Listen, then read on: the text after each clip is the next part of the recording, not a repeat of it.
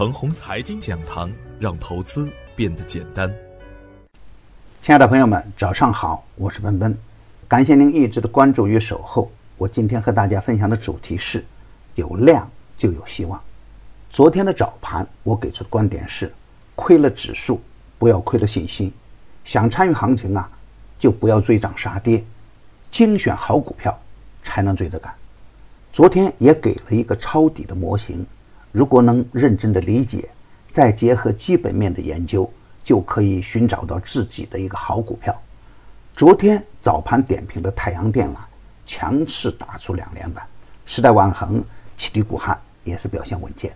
A 股啊是一个政策市，不理解政策的意愿，就是和市场对着干。在大盘大震荡期间，我反复强调的一点是。连板票不特停，年内又连续的降准，都表明政策在慢慢向积极的方面转向。股市再是汇市的大跌，而新闻谈到的呢，也是积极现象。当前中国经济基本面向好，金融的风险总体可控，转型升级加快推进，经济进入高质量发展阶段，国际收支平衡。跨境资本流动大体平衡，这可不是我主观的评价，而是公开的一个市场消息。我们应该理解其中的含义。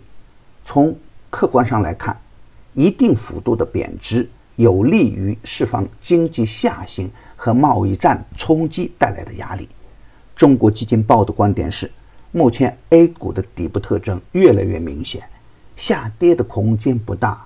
是买入便宜货的最佳时机，而从实盘的表现来看呢，早盘的极度恐慌，尾盘积极向上，全天走出了放量深 V 的表现。我一直有一个观点啊，跌出来的机会，涨出来的风险，也就是在大盘出现深 V 的时候，近期的几只大牛股出现了获利回吐，新锐科技被巨量砸开，华纺股份。小城科技、金利泰也是冲高回落，而反观短线的强势股呢，回调以后仍然强悍，快速下跌的时候呢，成了主力资金抢筹的好时间。昨天最值得重视的是量能的表现，虽然与五千亿的单日成交额相比还有一定的差距，但是市场的氛围有所好转，市场的一致性向好的方向转变。结构性的行情还在向纵深发展。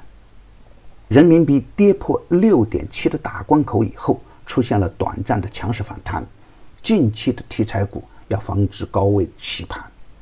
新锐科技、华纺股份开板以后啊，襄阳轴承也冲高回落，这要看新锐科技的表现了。关联看盘更安全。当前出现的近期少有的量价齐升的局面。已经处于反转状态的个股，仍然可以高看一眼。强势回调就是较好的买点，比如科沃斯、唐德影视等个股，可以在研究基本面的基础上积极跟进。牛三选牛股啊，已经推出六期，一直保持着逆势赢盘的状态。